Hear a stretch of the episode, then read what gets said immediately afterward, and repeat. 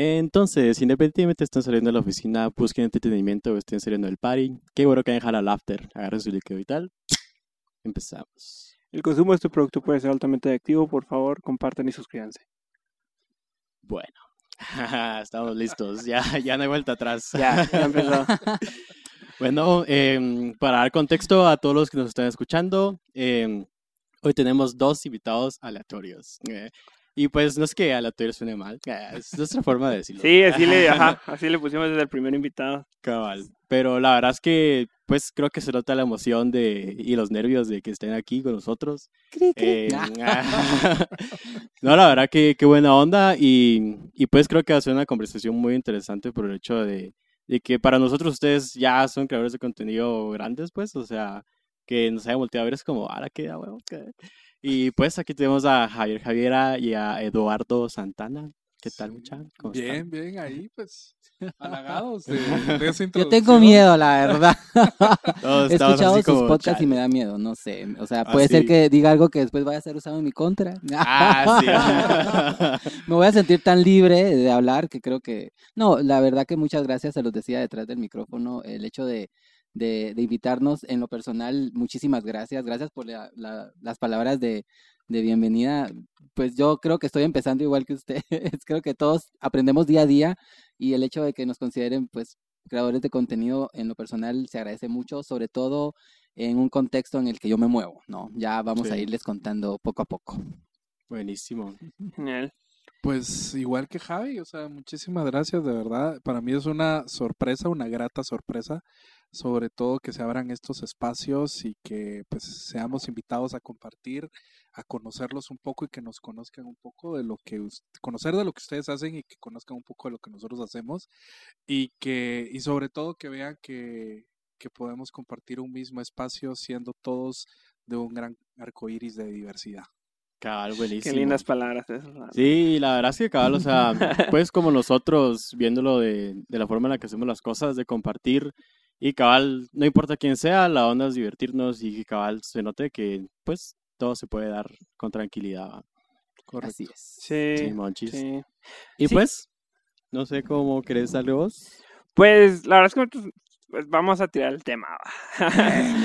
Eh, Pues la verdad es que eh, me- a mí nos pareció interesante con JJ hablar como de la, de la juventud, más que todo porque creo que la mía transcurrió en cierta época y creo que ustedes también vivieron de otras, de otras, otras cosas, ¿verdad? No le estoy diciendo viejos. Solo...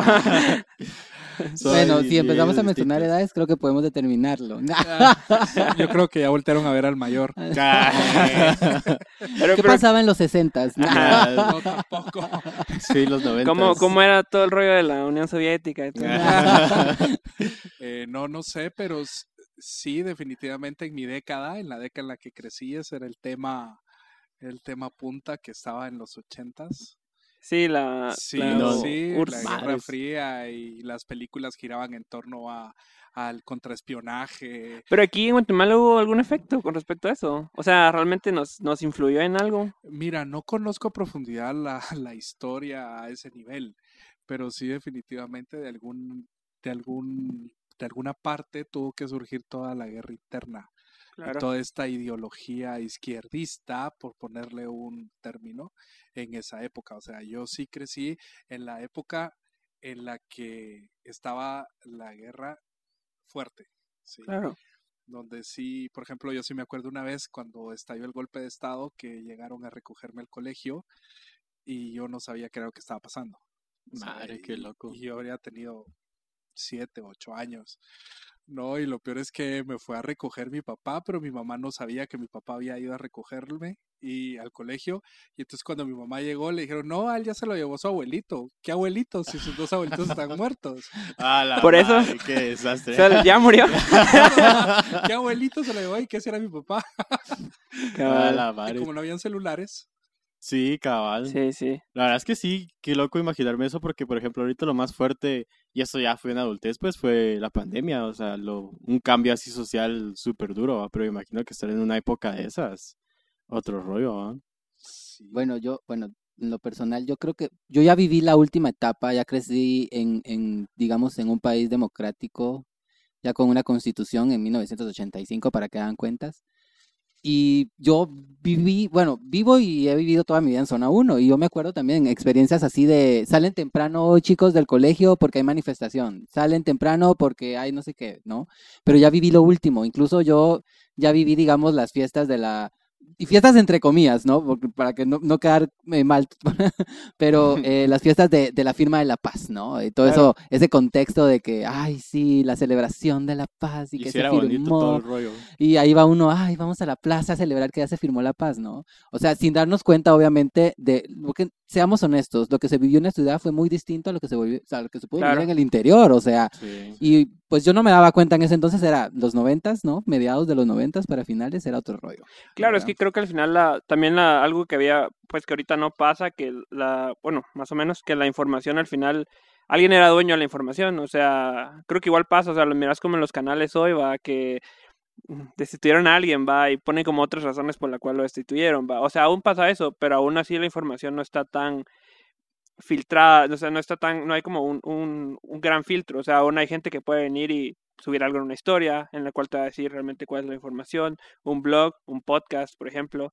Entonces, aún nos podemos entrar, ¿va? pero creo que entonces era más difícil. O sea, lo que te decían los medios, que en ese tiempo estaban, como era la tele, la radio, eh, bueno, no sé si había tele en ese momento. No, no, sí había tele. Sí había- había tele. Bueno, en mi época sí había tele. Mía también había tele, pero, Ah, va. pero lo, que, lo que sí no había era, telégrafo, era no sé. televisión por cable.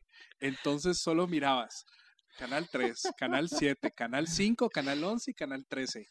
Eso era todo. Sí. Y cuando empezó Canal 25 con los videos musicales, todo el mundo quería ver Canal 25 y tenías que tener un codificador para poder ver Canal 25. Va, yo ya viví la época del cable como tal y nosotros robábamos cable a unos vecinos A la madre. y miraba Cartoon Network, pero lo miraba en blanco y negro. O sea, porque no podíamos verlo a color por eso mismo. Entonces era un mate de risa. Ay, la- no me hiciste- me Ajá, hiciste o sea, recordar ver- mi niñez. Ver todas esas cosas de cómo era antes y cómo es ahora. ¿verdad? Sí. Sí, Pero, pero tú sí entendías que estabas robando el cable, o era una parte de ti que decía. ¿por No, qué yo era niño, así? pues, o sea, ya después entendí Sí. que Ajá, era- ya, cuando nos pusieron el cable tal cual, pues ya entendí que lo que veía en blanco y negro no era porque así era el canal Cartoon Network. ¿no? Claro. O sea, Ah, el logo lo veía en blanco y negro siempre. ¿me Ale, ¿qué entendés? sentiste cuando viste todo en color? Fue así como, ¡ah! me encanta. Como- no, o sea, te cambia la percepción. antes. Aparte ya estaba en otra etapa también porque ya empezaba a ver MTV. No sé si se puede decir, Mm, ¿sí ya puedo decir miras marcas? Ah, Sí, sí, fuertes. Aquí no monetizamos, MTV. Fresh. Ah, bueno. Gracias, MTV. Sí, todavía no. Sí, Podemos cuando- hacer el MTV podcast si quieren. Sí, Cuando apareció MTV era porque ya tenías televisión por cable. Claro. Ya Ya. estás en otro rollo. Exacto, pero por ejemplo a mí sí todavía me tocó ver muchas series en blanco y negro. Por ejemplo, me, me- me acuerdo de cuando salieron, por ejemplo, Bewitched, que era en blanco y negro. eh, Las aventuras de Tarzán era en blanco y negro. Claro. O sea, todo ese tipo de series a mí sí me tocaron verlas en blanco y negro, pero lo más fuerte para mí no fue eso, porque al final cuando yo crecí, ahí estaba la tele y era lo que había que ver. Lo más fuerte es que, por ejemplo, yo conocí Panajachel cuando tenía en blanco y negro. ya mero. ah. casi en blanco y negro. Fíjate que fue a mis 20, cuando ya tenía más de 20 años. Porque no me dejaban ir a Panajachel porque era muy peligroso porque asaltaban en la carretera o te secuestraban. Entonces no Todavía. se podía ¿no? viajar. Bueno, sí, todavía, pero No ha cambiado la verdad. los No ha cambiado no mucho. ¿no? eh, Vas a Pan y parece San Pedro, o sea, no sé cómo pasa eso, la verdad. Pero sí, eso es, eso, por ejemplo, fue algo que, que mucha gente ya creció y ya ahora es muy fácil decir, ya vamos a Pana. En aquella época, mm, decir vamos a Pana es jugártela. Ala, qué loco. No por la gente de Pana, obviamente, sino Ah, porque no. habían eh, guerrillas o militares. Hasta el momento no te sé decir cuál de las dos cosas era, Claro. ¿verdad? Porque nunca lo Una vi. fusión. Era una Se fusión. de vestían iguales, entonces Eh, era difícil es. determinar quién era quién. Ahora. ¿quién te secuestraba y quién no? Tampoco, ¿verdad? Era... Me, me acabo de acordar de uno de los eventos que más creo que disfruté de mi niñez y fue el eclipse de sol del 92. Cierto, el eclipse fue todo un Madre. acontecimiento en esa época. Yo les juro y me dicen que estoy loco y me lo siguen diciendo. Yo les prometo que vi los planetas alineados. O sea, yo vi los Una planetas. Eran como ahí. cinco en el cielo. No sé si mi imaginación de niño en ese momento, porque sí se logran ver, pero se ven como estrellas.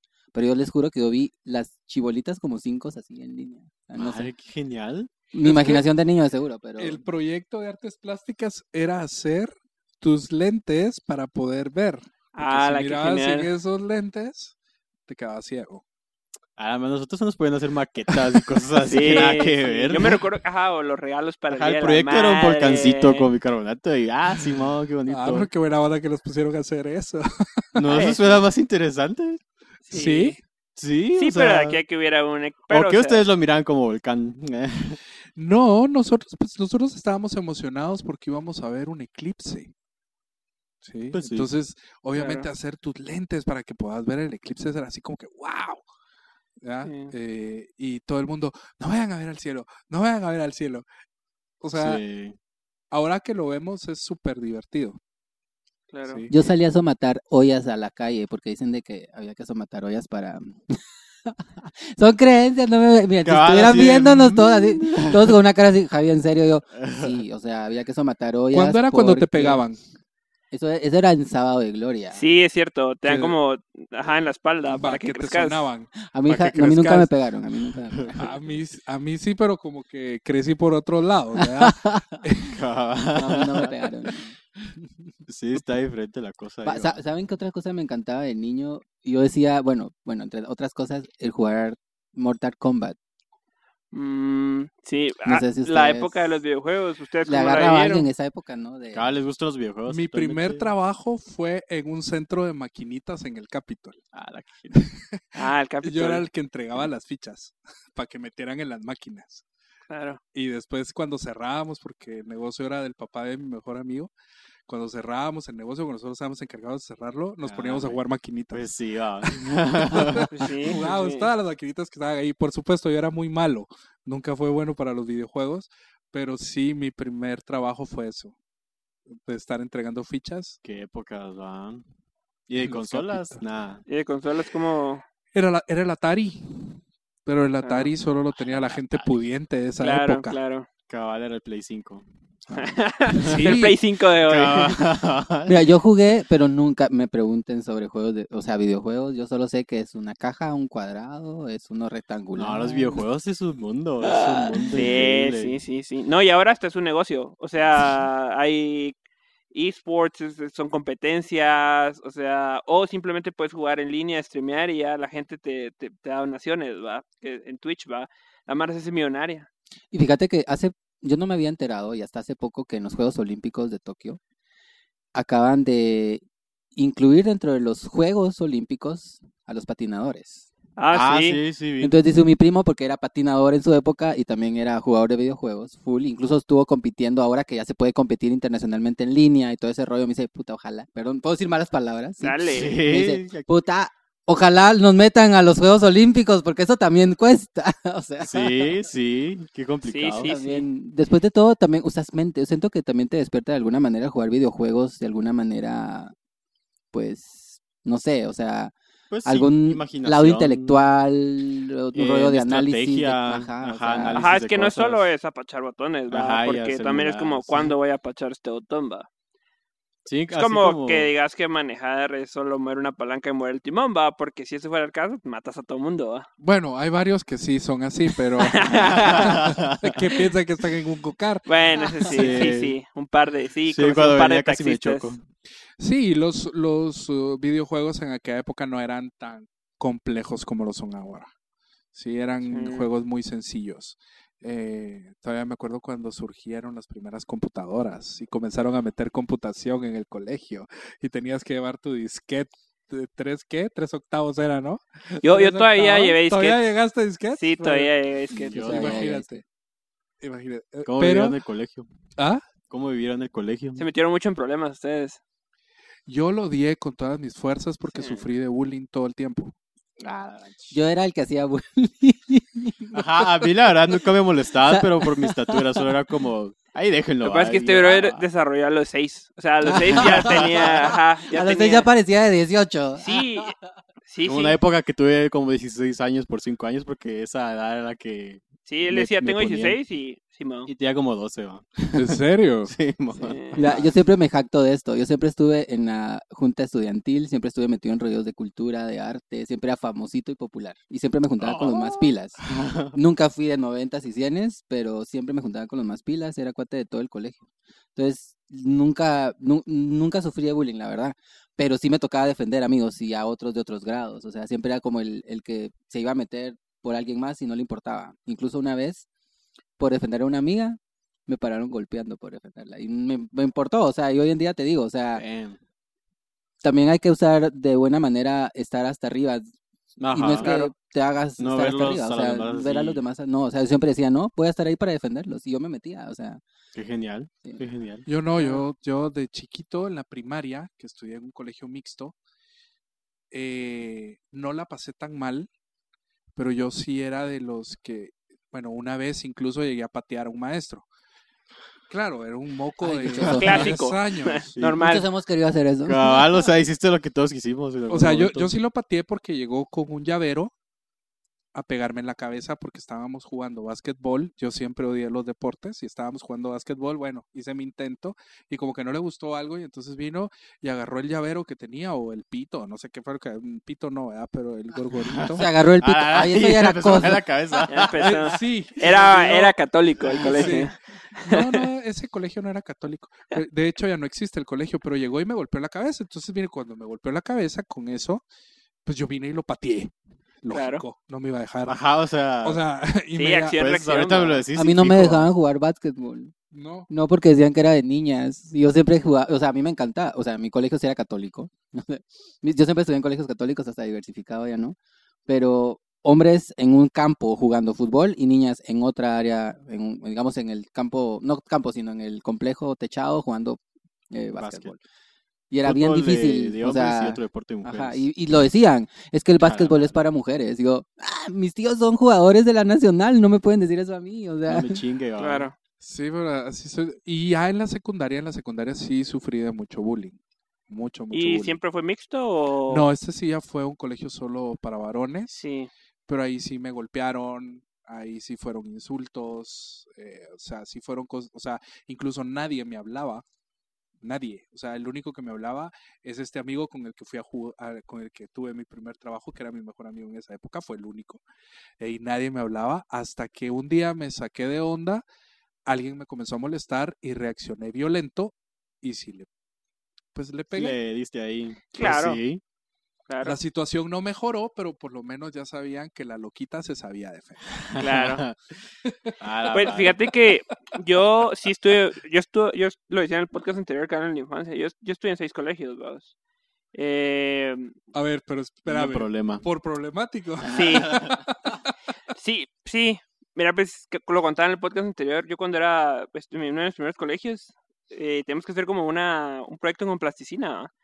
Eh, yo me juntaba mucho con, no sé, o sea, no era que yo los buscara, pero al final como que nos juntábamos como las fichitas, ¿va? Eh, entonces vino este brother y dijo, hagamos una pipa. Eh, hicimos una pipa, y le hicimos el clutch y todo el rollo. Eh, yo no sabía bien cómo funciona una pipa, yo nunca había visto una, pero este compañero que, que tuvo la idea, pues sí, sí sabía cómo, ¿va? entonces nos dijo qué hacer y todo el rollo. Y de ahí nos fuimos a, a los juegos y agarramos grama y nos fumamos la grama. La cosa es que nos vieron, nos suspendieron y todo el rollo, pero sí me dijeron de que estaba como condicionado y todo el rollo. Pues al final, igual, por ende, tuve que salirme. Después, daban, los colegios, no sé si ahora todavía lo hacen, pero daban una onda que se llamaba como carta de buena conducta. Sí, antes la daban, sí. Mira, te- ahorita me recordaste a unos compañeros de básicos que hacían lo mismo. Yo les hacía sus tareas con tal que no los regañaran, porque nunca estaban en la clase o se iban al patio, hacía un- había un espacio donde se iban a meter. Sí, Y yo así como, yo cinco pesos y te hago el formato, si no te van a castigar. Claro. Te va, o sea, era así como, de, va, te defiendo. Sí, yo creo que era sido de ese del a que yo gente. te apoyo, anda a hacer lo que quieras, pero no dejes de hacer tareas, si no vas a bajar los puntos y te van a sacar, porque al menos Claro. te defendes con el punteo, pues. Yo Claro. sí me acuerdo que en esa época, cuando se jugaba con esas cosas, a unos compañeros ya de diversificado, cuando yo ya me cambié de colegio y cuando ya fui como, como más empoderado de la situación, Ya, ya, hice grandote. amigos, pero sí me acuerdo que lo que se ponían a oler los coches era Alka-Seltzer, fingiendo que era coca. Ah, Ah, Sí. Y así, cabal, ¿por qué? sí, yo también no- me di lineazos de Alca. ¿Y qué, qué se, qué se siente? Porque yo nunca lo hice, o sea, nunca me animé a hacer... Nada. O sea, solo es la efervescencia, va. ¿Sentís Eh, burbujitas en Sí, algún sí, lado? pero no, o sea. Pues en ese tiempo yo no había probado ningún tipo de, de sustancia, ¿va? Entonces yo leí el jalón como para, Es que fíjate que a veces lo haces como para que sigan pensando, ah, este brother Es parte del es clan. parte, ajá, es como, como por presión social quizás, tal vez. Eh, entonces lo haces también como para, para seguir manteniendo como ese personaje, porque al final eso era ¿va? un personaje, porque realmente yo no era así de, de loco, ¿va? simplemente era que si mantenías ese personaje, pertenecías. ¿va? Yo creo, creo que sí lo miraba loco porque siempre vivimos juntos, va, en la misma casa y todo el rollo. Y, y Cal, siempre que cuenta experiencias así, yo me quedo como, ¿y yo dónde estaba? Porque Y eso que no pues, le vieron la cara, como ajá, la reacción sea, fue así como, ¿cómo? Ajá, y a veces me contaba así que me vergué, que no sé qué, y así como, pero ¿cuándo vas? Yo siempre te vi normal. Porque Era- soy era y, aparte siempre decían que yo era la Tu mala cuarto influencia. así con pintadito así de celestito, bien ordenadito. ¿Por qué hacías eso? Sí, No, es, es como les digo, es- al final es como, es que yo también estudié un rato en colegios donde eran más que solo hombres, ¿va? Entonces yo, pues siempre fui como bastante, pues al final soy artista, ¿va? Entonces siempre fui como muy, eh, ¿Sensible? sí, sensible, gracias. Entonces, pero sí me di cuenta que a esa gente no le iba bien. Entonces me tocaba a mí personificar algo muy distinto a mí, ¿me entendés? Como que, ah, esto, ¿qué es lo contrario? Cu- ¿Cuál sería mi antagónico, ¿me entendés? Ese voy a hacer yo entonces. Y me tocó hacer eso, ¿va? Nada, eso realmente es como que, que algo que yo disfrutaba hacer, ¿va? Yo no disfrutaba irme a, a las gasolineras a pelear o... eh, bueno, Sí, es ¿quién lo fumar, disfruta, pues? No salía a golpear de un colegio a otro como lo hacían Sí, en zona sí. 1 E- antes. e- eso también lo hacíamos nosotros, pero en, es casi en una mucho menor cantidad, porque en zona 1 sí... Ajá, y sí Eh, otro rollo. Nosotros estudiamos un rato en esta, en la Escuela Normal para Maestros de Educación Musical, en la zona 1.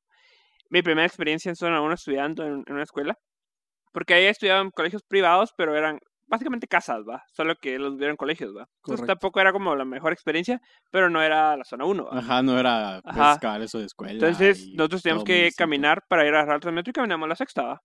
Y varias, antes de irnos el primer día nos dijeron, ahí se quitaron el uniforme, porque les van a dar verga. Entonces, esa fue como mi primera, mi- la primera como advertencia que me dieron y fue como, qué excelente primer día. Ajá, o sea, nosotros así, niños de colegio, o sea, nuestro colegio siempre era como tal vez así mucho media hora de donde vivíamos, pues. Entonces siempre estuvimos como en un cuadrito, ¿van? Y ya después empezaron al Transmetro, o sea, sé que no es como que lo más loco, pero para nosotros sí fue como que salir al mundo por primera Sí, vez, en, ¿va? ajá, en bachillerato fue cuando inició así como de, ah, Ajá. ok. Y cada ese día que fuimos a, a la sexta, recuerdo que estábamos con nuestros cuates todos, bueno, vamos a ver. Y yo hasta sí estaba como un poquito asustado, ¿va? porque dije, pues va, hasta recuerdo que ponía así la, la cosa de la mochila en el escudo para que nos dieran cuenta que era de esa escuela. ¿va? Y, y estábamos ahí caminando y cuando vimos, cabal, pasó un chavito corriendo así disparado. Con Y uniforme. atrás, un grupo así horrible y con la Mara poniéndose el cincho en la mano para ir a matarlo. Ahí nosotros como, madre, yo majé todo, mucha, mucha, ahí está, ahí está. Yo como, ay, vamos a morir. horrible, la verdad es que sí fue feo. Mira, yo viví en zona 1 y, o sea, vivo en zona 1 y estudié en zona 1 y nunca, Ajá. o sea, lo escuché de mis hermanos, pero yo nunca tuve esa experiencia. Pero, o sea, ajá, o sea, al final fue la única experiencia Sí, que fue la única vez que pasó algo así. cercana a la muerte, pues. Bueno, ¿y se lo- los verguearon o verguearon? ¿Cuál de las dos pasó, cosas pasó? Ah, había un Taco Bell. Ah, entramos. se metieron al taco. sí, sí. cabal, nos metimos al taco de la esperar. Los, los tres, yo me estoy dando cuenta que los tres estudiaron en colegio solo para varones. No, no, no, Era tú sí. mixto. Ah, Yo sí estudié un rato. Yo, es los que el mío era para hombres y mujeres, pero la sección A era de mujeres y la sección B era de hombres. Eh, sí era como... com- Bien, bien, bien feo, la verdad. Hubieran querido, bueno, tú en tu caso, ¿hubieras querido estudiar en un colegio mixto? Es que creo que al final en, en básicos tenés como el despertar de las hormonas. Entonces querés como... Ver qué Querés ver que, cuáles son tus habilidades, te quieres foguear, ¿sabes?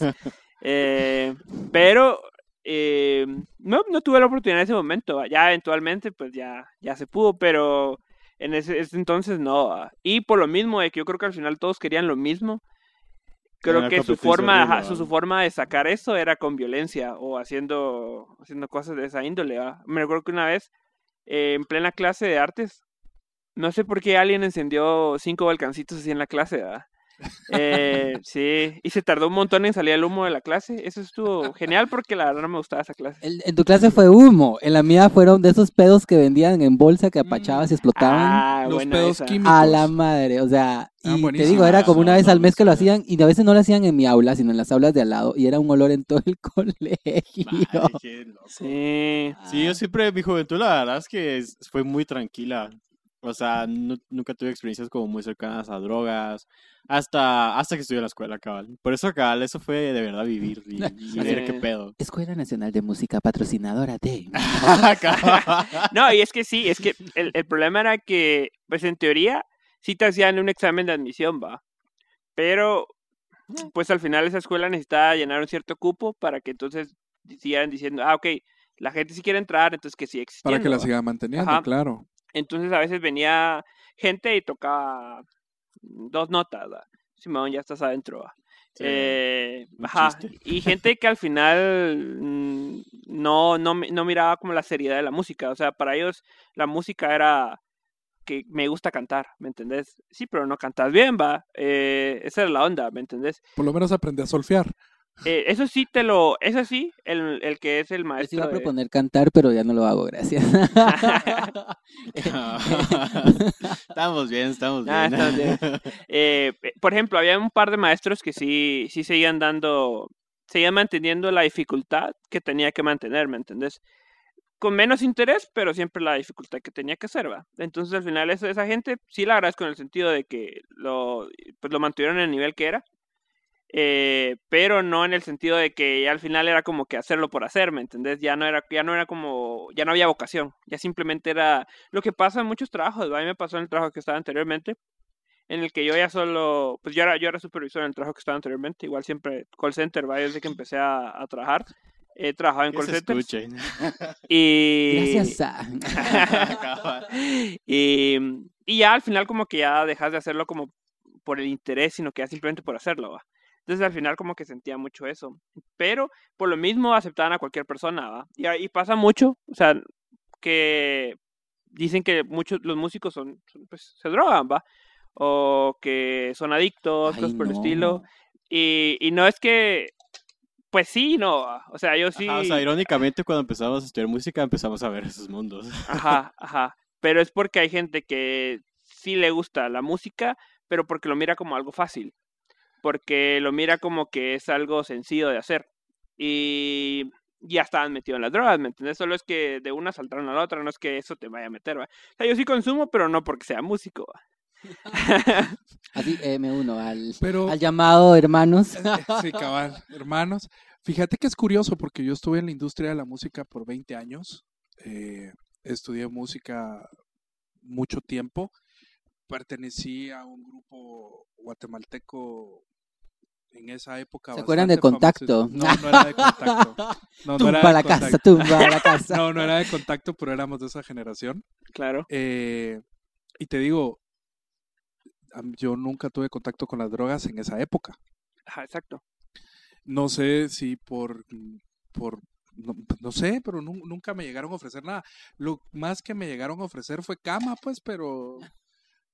Nice. es- es- es sexo por, Está buena. Bueno. se- sexo por dejarme Dicen entrar a un grupo musical, pero al final no acepté. Em, eso sí fue cierto. sí me ofrecieron sexo, pero nunca drogas. Entonces, yo creo que al final todo gira en torno Para a mí, es- para mí fue al revés. que Drogas, nunca sexo. Ah, drogas, nunca sexo. Sí. Al final es un estereotipo. No todos los artistas Sí. son drogos. Sí, no todos Sí, los drogos no, son no, artistas no. tampoco. Ni todos los drogos son artistas, correcto. Pero yo creo que O sea, también si hablamos, si, si hablamos Ni de... todos que- los drogadictos son que, espirituales. hay ajá, o que sea, decir que, eso, que es droga a la larga, que porque es un vicio en relativa. y Cualquier cosa puede ser un vicio. Incluso, Ajá, ahorita nos, lo que nos estamos tomando. no, la gente que, ay, me duele la cabeza, me voy a tomar una aspirina. O sea, Adicción. O sea, ¿qué es Sí. droga en sí? Porque cuando se habla de drogas, se puede mencionar diferentes estupefacientes, o cómo se dice la palabra, Sí, Eh, estupefacientes. Pacientes. estupefacientes, Ujú. y no necesariamente tiene que ser una droga. O sea, Correcto. el café, adicción al café. Creo que o al sea, final, creo que se dibuja la línea, o sea, pues creo que se ha dibujado una línea con las drogas que son tolerables y las drogas que no, ¿me entendés? Y creo que al final esa línea la dibujó la ley al final, va. Porque la marihuana es ilegal por meros, meras razones políticas, o sea, fue, no me acuerdo el nombre de este presidente en Estados Unidos, eh, se le ha hecho mucha burla a este brother en, en Los Simpsons. Am, ¿Quién? Nixon. Nixon, gracias. Nixon, al Yo final él, necesitaba Yo tener... por los, yo por los Los Simpsons. Nixon eh, decidió que habían solo dos personas que le podían afectar que no fuera reelegido y eran los negros Los hippies. y los hippies, va. Y él dijo entonces, los negros y los hippies son marihuanos. Entonces la marihuana es ilegal. Eh, por meras razones políticas, ¿va? Porque al final no había como una razón como tal, o sea, realmente algo que te dijera así como, sí, definitivamente esto está afectando. Y después simplemente lo que pasa es de que como Estados Unidos domina el mercado, entonces lo que dice, lo que dice Estados Unidos se va a hacer en los demás países que tengan una cierta dependencia económica de Estados Unidos, ¿va? Y pues pasamos nosotros a, a venir a, a ilegalizar la marihuana. Bueno, también, también es cierto de que somos un país muy conservador, Bueno, con ajá. una mentalidad muy cuadrada, donde algo que se salga de lo que ellos llaman la normalidad siempre va a ser criminalizado, va a ser mal visto por poco entendimiento o por ignorancia. Entonces, todo eso se va sumando a este ir etiquetando ciertas conductas e ir etiquetando ciertos comportamientos que no tienen nada que ver una cosa con la otra. Vuelvo y repito, un artista no por fuerza tiene que ser drogadicto, no por fuerza va a ser va a ser un drogadicto per se. Puede llegar a consumir algún tipo de cosas como la marihuana, sí, y te digo, yo la marihuana la probé a los 20 ¿qué? No, más grande, a los 30, 35 años. O sea, yo no la Ah. probé en mi adolescencia. Qué aburrido. ¿Qué hiciste Sí. toda tu vida? Yo comencé, yo comencé a beber a los 27 años. Wow. Y yo empecé en el mundo de la música a los 17. Y todo ese tiempo yo no me tomaba un trago. Pero sí te ofrecieron tragos. Sí me los ofrecían, pero justamente el manager sabía que yo no tomaba licor, por lo tanto topaba el asunto, mantener o sea, ahí. no me dejaba. Claro, para que estés cómodo al final. De hecho, una de las cosas que pasaba es que como sabían que yo era gay, eh, a mí me daban cuarto de hotel separado. No me dejaban quedarme con mis otros compañeros músicos. Mm, Y entonces uno de ellos, muy chistoso, y me dice, es que Cerote, yo te odiaba, es que te quería berrear por mamón. Yo le decía, Sí. pero ¿de qué putas estás hablando? ¿Ah? Y me decía, ¿cómo es eso de que a vos te daban cuarto de hotel para el princeso? Solo para él, me decía el Cerote. Cabal, va, sí, este favorito. Y le digo, mira, y después ya con el tiempo, ya cuando lo hablamos, nos hicimos super cuates y lo quiero un montón. Y, y- y le decía, mano, no lo hacían por mí, lo hacían por ustedes, para que ustedes no se sintieran incómodos ante mi presencia. claro. Entonces, ¿cómo te sentirías tú de estar compartiendo un cuarto de hotel conmigo? Estamos hablando de 25 años atrás, ¿va, mucha? O sea, no estamos Sí. hablando hace cinco Otro rollo. era otro rollo donde la gente realmente pensaba que uno, por ser gay, iba a llegar y vos sos hombre papito, ya y estás. te fuiste chuco. Cabal, Sí, cabal. Cuidadito el jabón. Exactamente. Y no era así. O sea, yo podría tener y cambiarme con mis amigos eh, que con el compartíamos escenario y no pasaba nada. O sea, yo ni siquiera los volteaba a ver, yo estaba más preocupado de que no se me fuera a olvidar la letra de la canción, de estar afinado, se de, haga de buen show, vocalizar y que no se me van a olvidar los pasos, en lugar de estar pensando en si me voy a agarrar con aquel más noche. No sé si Claro. me entienden, ¿me entiendes? Mira, épocas muy diferentes, porque a mí me pasaba en el colegio, ¿no? O sea, teníamos un área de vestidores, después de hacer física, donde te podías duchar si querías o, o podías cambiarte. Y ya de grandes con mis compañeros me decían, ¿por qué vos siempre te metías al baño a cambiarte? ¿Y por qué siempre eras el primero en cambiarte? Y yo porque en ese entonces, bueno, ahora ya no tengo pudor, pero en ese entonces lo tenía. y, y le decía, porque no, me, no quería que me vieran, o sea, yo, yo no quería que ustedes me vieran. Y me dice uno, pero igual vos siempre te dabas taco de ojo. Y yo, pues la verdad no, todas la tenían chiquita.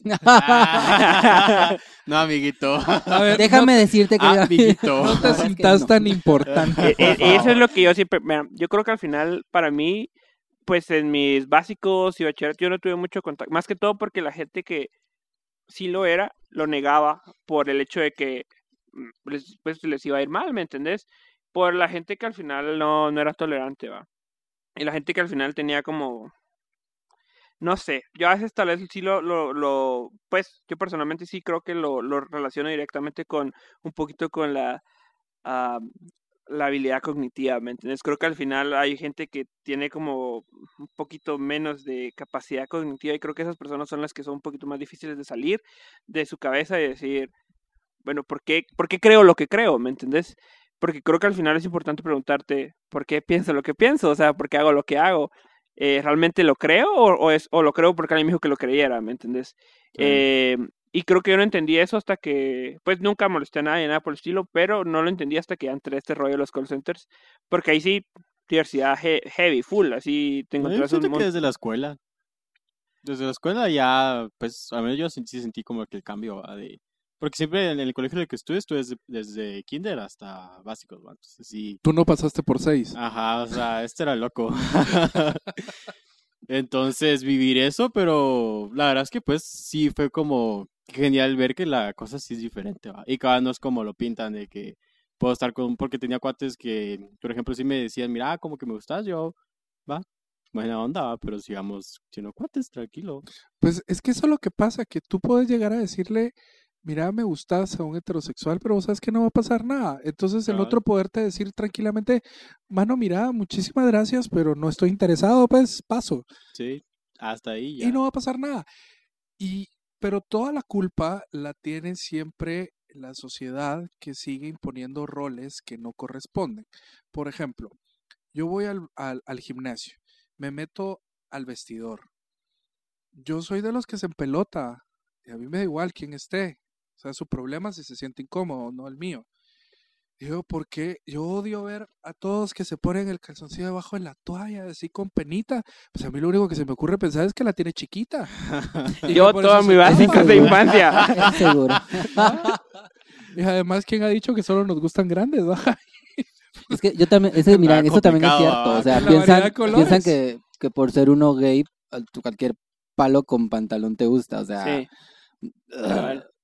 Y, y, lo, Sí. y la mayoría se los cree son los que, a los que menos te fijas, creo yo. O sea, pero yo Ajá, creo que tiene se que ver. montón por ajá. todo ese rollo. Hay Y gente así que como, llega no. y se cambia. ¿Sabes qué pasa? Y es Ya. algo que yo me he dado cuenta, eh, sexualizamos demasiado a todos. O sea, Y todo. y todo. O sea, todo.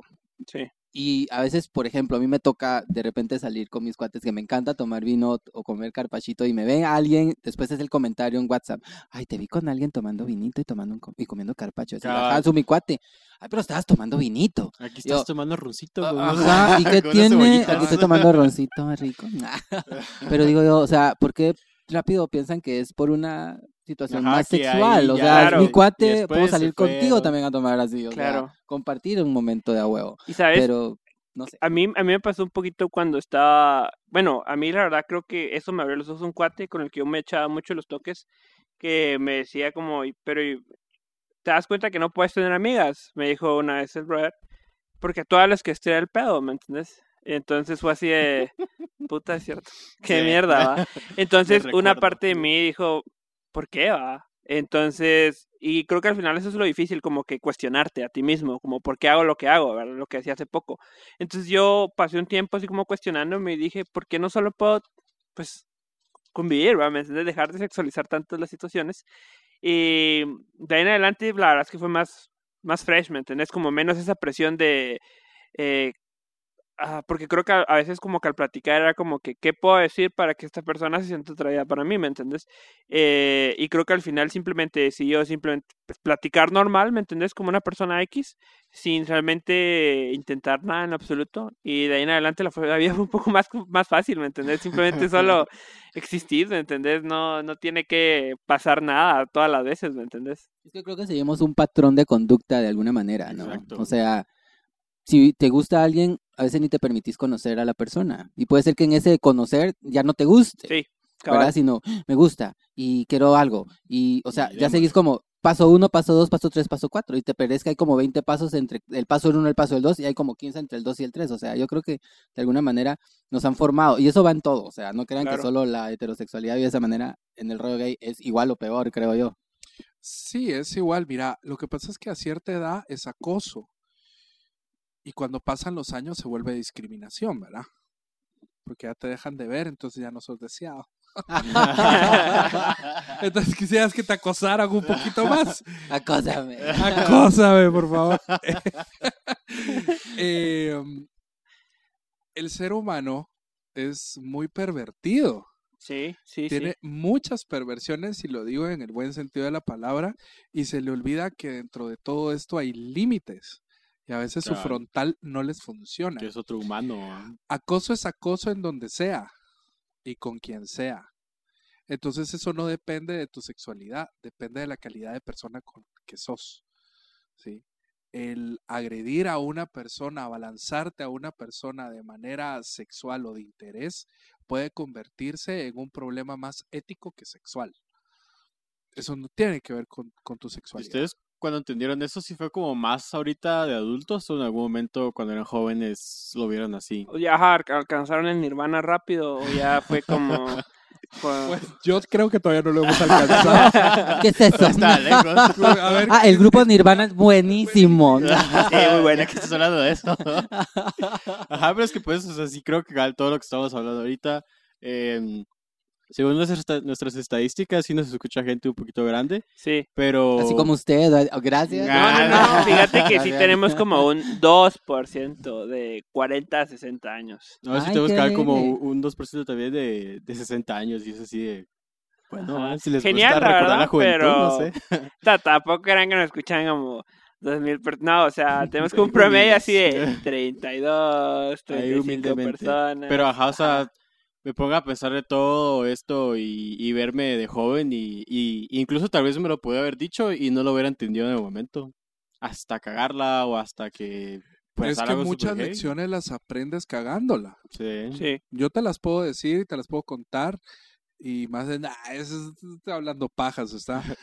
Eh, hasta que vivís, entendés qué es lo que te trataron de decir porque te lo dijeron, pero nunca lo escuchaste. Cabal, incluso ahorita nuestros veintitantos es de abrir una cuenta de ahorros. Hombre. y después es como fuck. Y de verdad, o sea, abrila. Abrila. Sí. Abrila y por lo menos, vamos a ver, hay que leer de todo un poco. Y ponte a leer los libros de finanzas y verás cuánto es el porcentaje que tú tienes que ahorrar mensualmente para alcanzar una libertad financiera. La libertad financiera es aquella que te permite que aunque tú te quedes sin trabajo, poder seguir viviendo. Ahí. Pero ¿qué es lo que pasa con todos nosotros? Y yo me incluyo dentro de ellos porque a mí me ha costado mucho ordenar mis finanzas. Es hasta que nos quedamos sin trabajo y ya no tenemos para vivir, entonces comenzamos Bueno, a pues, pensar, démosle. sí. ah. Pero también es cierto que cuando Es está- difícil, es, difícil, Más ahora Sí. porque te metes al Instagram y te sale store, no sé qué, de venta de ropa a puchis madre, 10 pesos una prenda de una mano de diseñador. En mi caso, compras esa prenda y te vas comprando como cinco más. Es como cuando vas al Dollar City. Vas por una Cabal. cosa y salís como con 20 que no te servían en el Ajá. momento, pero te van a servir después. Soy, yo- yo soy coleccionista y ayer vi una oferta en Facebook que no me pude resistir y la compré y hoy me la llevaron y estaba como niño. Y después mi hermana me escribe, mira lo que te encontré, ¿lo querés? Y yo, sí. O sea, sin pajas me gasté un poco de dinero en cosas que yo quería que son solo adorno. Ajá, Pero a mí me solo hacen que feliz. estén ahí. ¿A qué vamos con esto? Sí te puedes dar tus gustos, pero aprende a administrar tu dinero. Nos enseñan solo cómo gastarlo, pero nunca cómo ahorrarlo e invertirlo. Entonces, como le dijeron a la peliteñida con sus seis semestres de finanzas en la San Marino, que solo pasó los seis semestres donde le enseñaron a gastar, pero les faltaron los otros seis semestres. Claro. Para Pues eso precisamente pasa y ha pasado en todas las generaciones. Esto no es Ajá, o sea. No vamos a resolver nada. Y mira, re- regresando al, al llegar al nirvana, yo creo que empezás a, a caminar hacia, hacia, hacia él cuando ya entendés que tu, que tu felicidad, o sea, es lo que importa. Y, y eso también te ayuda a llegar a, a encaminarte hacia una madurez que tampoco llegas a completar en tu vida. O sea, Sí, eh, complicado. obviamente hay que ser un poco egoístas para, para hacerlo. Y te lo digo por experiencia, porque en el momento en que dejé de preocuparme por lo que me rodeaba en algún momento, empecé a vivir y empecé a hacer cosas por mí. Ajá, por uno. Porque pues Y solo nosotros. De entrada te das cuenta que Así cuando es. empezás a vivir por ti, es mucho más fácil poder ayudar a los que te rodean, que cuando querés ayudar a los que te Ajá, rodean. estás como súper consciente de, todo. O sea, irónicamente estás más consciente de todo cuando prestas atención a ti mismo que a los demás. Sí, mo. Como dice Varo, la tienes que cagar, o sea, disfrutate esas cagar. cagadas. Después te reís de lo que haces. Sí, sí, sí. O sea, al inicio no es nada bonito. No, ya llegas a viejito y pero- dices, ay, ¿te acordás aquel día? Teníamos 10 pesos para el bus, pero nos compramos un cuto. Todos. ¡Ah, qué Buena. pellera! Ya no tenemos palcuto. Sí, eh, mira, una de las cosas que a mí me hizo reflexionar sobre- mucho sobre, el- sobre la situación económica es que, por ejemplo, yo como un hombre gay, yo tengo que velar por mi vejez, porque yo no sé si voy a estar al lado de alguien o no. Yo no tengo hijos, nunca voy a tener hijos. Eh, nadie va a velar por mí cuando yo ya no pueda trabajar, nadie. Mm. Tengo- yo voy a tener que ver cómo subsisto. La gente que se casa, tiene hijos y demás, no es garantía. No estoy diciendo que los hijos sean una garantía de nada. Pero es Pero más podrían fácil, serlo. Pero Ah. podría ¿Cómo serlo. de aquí? A- al final, el verme en 30 años solo me hizo reflexionar sobre querer hacer un patrimonio, asegurar mi vejez, porque sí yo quiero vivir una vejez en paz y tranquila. Tranquilo. ah, Y sí. sobre todo no le quiero dejar problemas a nadie. Por ejemplo, yo a los 30 yo ya tenía dos seguros funerarios. Y me decían, pero ¿por qué estás comprando un seguro funerario? Porque prefiero invertir en un seguro funerario que en un seguro de vida que se lo va a parar gastando quien yo sepa putas quién. O sea, no lo sé. Entonces prefiero invertir en mi muerte, no le dejo problemas a nadie, ya está pagado todo. y Ay, cuando morí, me muera, morí. me llevan al hoyo y ya está. Sí, yo tengo seguro de vida. terrenal. Y beneficiario es él. Imagínate, te vas a morir y a qué lo va a gozar. Sí. Pero Gracias, bueno, es que yo creo que eso que decías vos también de, de velar por tu felicidad. Yo, mira, yo, yo, yo al final, yo nunca me sentí cómodo. Es que a veces me siento mal, pero a mí nunca me cayeron bien mis progenitores, ¿va? o sea, nunca me cayeron bien, nunca me agradaron. No sé, así me dieron la vida. Qué buena Ah, onda sí, que sí. fecundó ese óvulo, pero nunca me cayeron bien. O sea, siempre para mí no, no me gustaba mucho la, la, la química, la dinámica, ¿sabes? También por el hecho de que, o sea, siempre quise ser músico y quise ser artista. Desde muy pequeño yo es- escribía poesía, no, no me considero un poeta, pero escribía. Y muchas veces escuché como comentarios de parte de mi papá y mi mamá de que rascando esa guitarra no iba a llegar a ningún lado, cosas por el estilo. Y un día simplemente dije, yo me puedo mantener solo, ¿va? Fuck it, sí. Entonces, un día simplemente eh, llegué eh, con, con aquel en su carro y simplemente sacamos todas mis cosas de, de la casa, ¿va? Y de ahí en adelante, pues empecé mi independencia, ¿va? Pero yo creo que yo no hubiera llegado a ese momento si yo no hubiera, eh, pues yo hoy aún, aún, aún estoy medicado con antidepresivos, pero sí tengo, pues ya ahorita ya no siento absolutamente nada, pero en un inicio sí, eh, sí era como bien heavy la, la depresión, ¿va? O sea, sí intenté varias veces como que, pues pasar al otro lado, ¿va? Eh, no lo logré. Eh, qué la verdad. eh, Sí. Pero La verdad, sí. O Sí. sea, si no, no estaríamos aquí. Si no, aquí. podcast, cabal. Sí, Teníamos que conocernos definitivamente. sí, definitivamente. Y creo que es bueno porque no, no amarra bien ese nudo, la verdad. Y creo que sie- siempre, si a veces pienso en eso, cuando tengo momentos así como que, que la estoy pasando mal, me pongo a pensar que por algo no amarra bien ese nudo, ¿sabes? Y, y la verdad es que creo que ahí fue donde yo, no digo que alcancé Nirvana, pero creo que ahí es donde yo empecé a como a caminar, a, a pensar, no soy la única persona que tiene problemas, ni la última persona que los va a tener. Y, y también como que entendí que al final no, no se trata, o sea, no, no puedo vivir preocupándome por todas las personas, ¿me entiendes? Creo que al final primero voy yo y ya después. Sí, Pero, ¿qué onda? Ser egoístas, bueno. Como decía una mi maestra, primero voy yo, después voy yo, eh, después voy yo, sigo yo, eh, por continúo yo, yo. eh, yo. O sea, y cuesta un montón. Sí, o sea, es súper complicado. mira, yo siempre aplaudo y familia en la misma que las oración. generaciones contemporáneas a ustedes tomen esas decisiones. Yo sigo viviendo con mi mami, por ejemplo, a los 36 años. Y no he hecho muchas cosas por pensar con quién se va a quedar, a pesar que tengo cuatro hermanos mayores que yo. ¿Verdad? O sea... Todos se y- fueron. No, o sea, sí, todos se fueron. Incluso uno regresó ahorita en la, en la temporada de pandemia, pero Buenas. este año me desahogué. Ah, soy yo. Sí, y, y se lo dije, y te, y, te lo juro, te cuento, esta es una anécdota que no muchos saben. Llegó. Pero- buenas, buenas. Casi que... Adivine. Cabal. Pero le decía a mi hermano, igual a mi mami el día de mi cumpleaños, le decía a mi hermano, yo te agradezco que estés en la casa porque me dio la potestad de decidir en algún momento si me sale la oportunidad de irme a, a un departamento, irme fuera del país, irme ya. Cada relevo, te viniste, bueno, papito. Porque ya me di cuenta que sobrevivís con mi mamá. y lo mismo le dije a mi mami, o sea, y mi mamá me dice, ¿por qué nunca te has ido? Yo, ¿por vos? Pero ¿y por qué? Yo nunca te he detenido. Por vos. Pero, Agradeceme. O sea, uno se toma a veces atribuciones como hijo también, ¿no? Y, y- y es complicado, pero cuando empezás a entender muchas cosas decís, bueno, ya. No es que te pele, pero se- suena bonito decir pela, Sí. ¿verdad? Pero creo que también es importante, ¿no? Tomarse el tiempo para uno. Y yo felicito lo que, lo que decís y que lo comentes y que lo compartas, porque eh, son cosas que a veces tal vez pensamos que, ay, no lo voy a decir o no lo puedo decir, porque qué van a pensar. Pero creo que es bueno también Creo porque que somos Sí. muy abiertos los dos. Sí, no, es que ajá, yo creo que sí pasé como una parte en la que dije, yo antes sí era muy selectivo con lo que decía, pero después conocí un poquito del humor ácido y dije, me llega este rollo. Excelente, ¿sabes? sí. Eh, me llega y yo, cada, cada- como en la clase, yo, yo era tanto como que el, el que molestaba, como el que se tiraba como ese comentario que hacía reír a la clase. Yo era el bufón, o sea, ahí me tocaba. Yo nunca fui ni guapo, ni, ni el más inteligente, pero era el que hacía reír a la Mara. Entonces, eh, ajá, entonces creo que eso, eso me ayudó un cacho a sobrevivir. Y al rato pues entendí que también como que romper como, no es que el filtro no sea necesario, ¿va? porque definitivamente si estás en una reunión de trabajo, pues no vas a hablar así, ¿me entendés?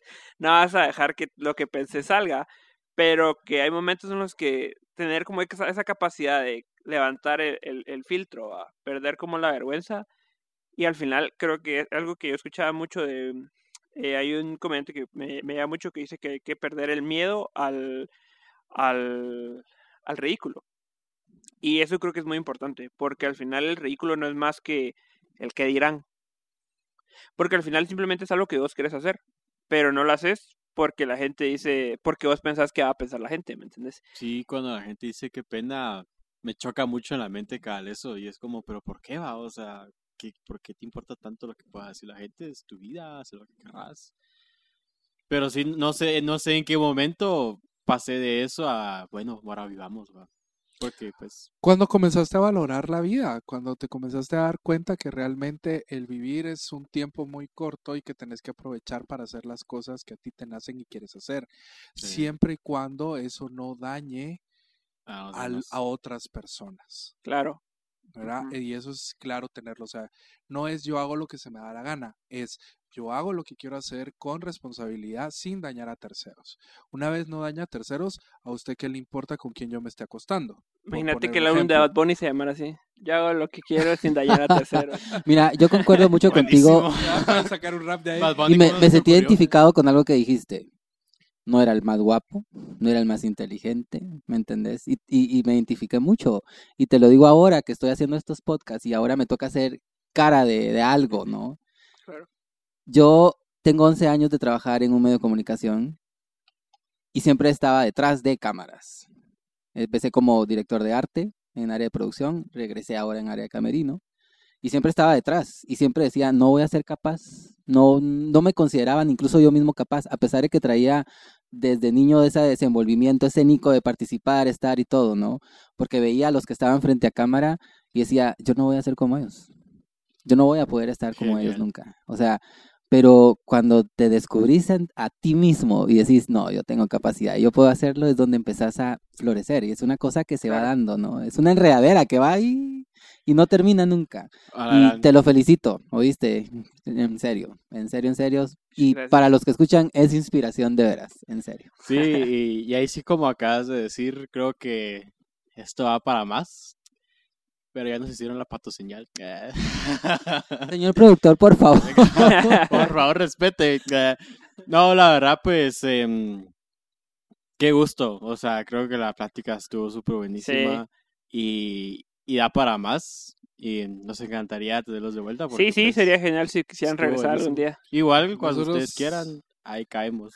Nosotros encantados y sí, eh, la verdad es que queremos, tanto Javi como, como yo, queremos tenerlos eh, en nuestros podcasts respectivos con temas diferentes, eh, um, pero queríamos darnos este chance de conocerlos y Sí. para poder para poder también plantear un tema que sea ideas. interesante, enriquecedor y poder plantear un tema que nos eduque y que no solo nos divierta.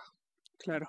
Sí, por supuesto. Creo que al final nosotros, cuando empezamos a hacer el podcast, dijimos, pues va, hay, hay muchas cosas de educar, pero creo que nosotros estamos aquí para entretener a la gente, darles el Sí, lado de, bueno, vamos a distraernos. Correcto. Así es. Y no, la verdad es que qué bueno que se no pueda yo, yo quiero que sigamos. no, muchas gracias nuevamente por la invitación. Eh, igual, o sea, las puertas están abiertas para participar conmigo. Yo ya se los había propuesto. Sí, yo- ya yo tiendo a veces ser- El Ya está vegano. planeado. Yo, yo a veces tiendo a ser como muy formal en mis temas, estoy tratando de liberarme un poco, pero no, o sea, la verdad creo que ya los conozco en persona y, y va a ser mucho más de a huevo ya tenerlos eh, Claro.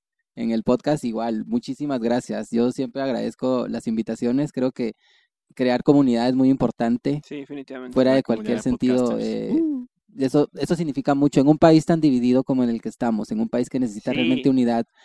Y Sí. eh, creo que estos espacios, ¿no? De alguna manera, pues, terminan de, de darle el giro a la moneda y demostrar que hay otro lado, ¿no? Mucho mejor del que estamos siempre viendo en las noticias, en la prensa, en los medios, en las plataformas digitales, porque a veces ahora en cualquier lado te aparece una mala noticia y te cambia el día, ¿no? Sí. Y espacios Ajá. como estos pues hacen la diferencia. y Ajá, muchas la verdad gracias. que sí hacen la diferencia y son otro punto de vista a, a todo ese mundo tradicional. Entonces, mucha, la verdad es que qué gusto. Como les había dicho, creo que esto da para más. Y, y pues, solo para empezar a concluir, les vamos a dar nuestra sección de recomendaciones. No tiene que ser algo totalmente ligado a, a lo que hablamos.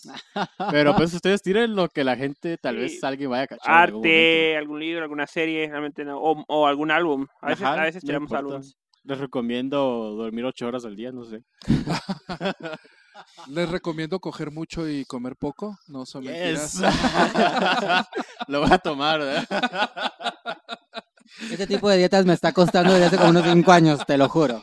Uno hace el esfuerzo, pero ¿Cómo no más sale. que coger más? Uno quisiera. A cierta edad Sí, se no, te no, va por comer. no es por que yo no quiera. Es que no se que no puede. se puede. Mira, eh, um, recomendaciones. Eh, estoy viendo algunas series de televisión eh, ahora. Eh, justamente estoy viendo la de Jóvenes Altezas, que está muy interesante. Eh, trata sobre un sobre un príncipe que es metido en un internado eh, y resulta que el príncipe es es gay, es de la comunidad. Entonces no sé, no sé en qué vaya a terminar eso, porque ustedes saben que en la realeza ese tema es prohibido. Complicado. Todo el mundo lo sabe, pero nadie lo habla y todos se casan. También estoy leyendo un libro muy interesante que es sobre Brian Hayes, no sé si lo han oído, sobre reencarnaciones. Por ahí. Sí, él tiene varios libros escritos y siempre trata el tema de la parapsicología en cuestiones de hipnosis y regresiones, donde tú puedes ver cuáles han sido tus vidas pasadas. Al final, tus vidas pasadas, y justamente eso me llamó la atención de lo que dijo, eh, porque cuando tú hablabas de tus progenitores, Brian Hayes dice que nosotros, elegimos quiénes van a ser y elegimos cuándo regresar al plano terrenal Damn. para poder aprender cosas que hemos aprender cosas que no sabemos. ¿Por qué? Porque lo que necesitamos es aprender a ser sabios. Esto en un plano no terrenal. Y también habla que en el momento de nuestra muerte, todas las emociones, todos los sentimientos, lo que otras personas han sentido positivamente o negativamente, pasan como sentimientos nuestros, como emociones nuestras. O sea, el tipo es un psiquiatra muy reconocido estadounidense, muy bueno, así que les recomiendo. Lamentablemente tengo muy mala memoria, pero por ejemplo uno de los libros que él escribió es Muchas vidas, muchos maestros, que lo pueden encontrar en cualquier plataforma digital y creo que incluso lo pueden descargar. Como este- todo ahora. Y este que les estoy diciendo es el mensaje de los sabios, creo que se llama. Claro. ¿Verdad? Donde nos explica esto y cómo a través de las regresiones él logra tener los mensajes de los sabios, que es lo que ellos nos quieren decir. Entonces nos dice un poquito sobre cómo vivir para no volver a repetir las lecciones que ya debieran ser nuestro pasado. Entonces, a quien le guste la reencarnación y el tema de la reencarnación, se los recomiendo. Ya tenés Nice, a uno. Nice, nice. Sí, no, fijo. fijo Yo, yo me voy voy a ir por el lado de la música, porque acabo de terminar de ver dos series. Una se llama Esto es Pop en Netflix, que habla sobre la historia del pop, cómo algunos, digamos, eh, proyectos musicales han fracasado, pero como algunos, ¿no? Se han vuelto canción número uno y pensaron que se iban a quedar ahí como grupos musicales.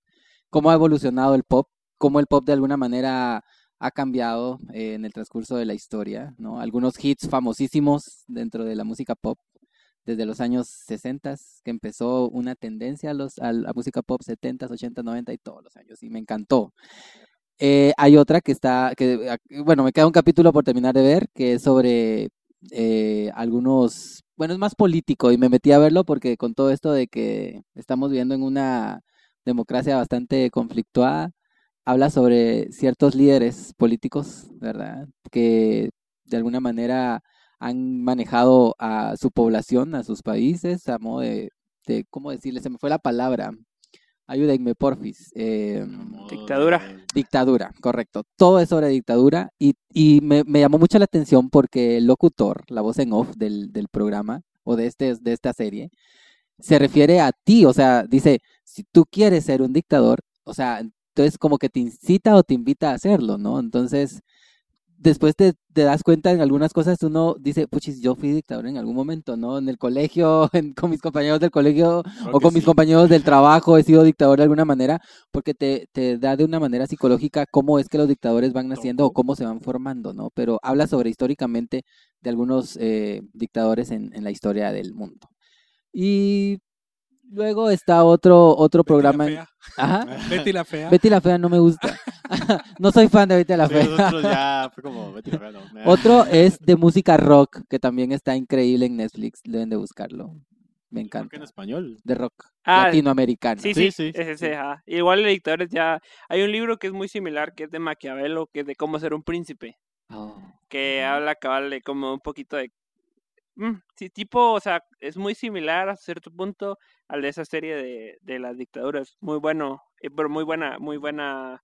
eh, es como tipo documental a la vez, Oh. ajá. Es una docuserie, no sé cómo se dirá. Yo creo que es importante que conozcamos también cómo se comportan, ¿no? Porque nos damos, yo ahora, pues con todo el contexto social que estamos viendo en Guatemala, lo, pues, comparo y es así como, a la madre, estamos entrando a eso, ¿no? O sea, Claro, pero para que conozcamos y no nos quedemos con los ojos cerrados, ¿no? claro. Buenísimo. Pues yo de mi parte, ah, a mí me gustan mucho las, como que los canales de YouTube de crítica y también me gustan los de comedia, definitivamente. Y creo que tengo dos, uno que se llama ah, Washingo, eh, me gusta mucho, es de, simplemente critica cosas que miran la sociedad. Y el otro es de comedia que se llama ah, Ricky Tafoya, la verdad es que hace sketches y es, eh, son cortos, súper cortos, como de dos Como minutos. cabal. Y son muy graciosos, la verdad. Eh, pues, o sea, si en algún momento no tienes nada que hacer, como que chequeártelos es, eh, es divertido, la verdad. Vas, Gigi. Bueno, em, yo lo que quisiera recomendar porque simplemente me gusta el whisky. Para los que les interesa entrar al mundo del whisky. Será.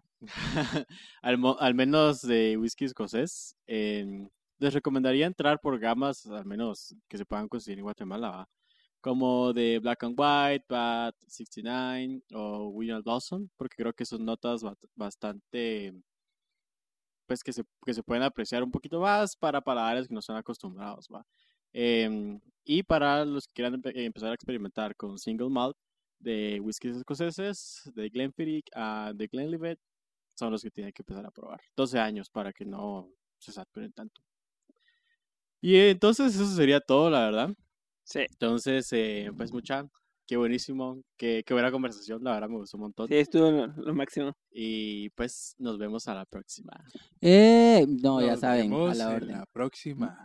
Bueno, esto fue El After Podcast. Buenísimo. Gracias. Chao.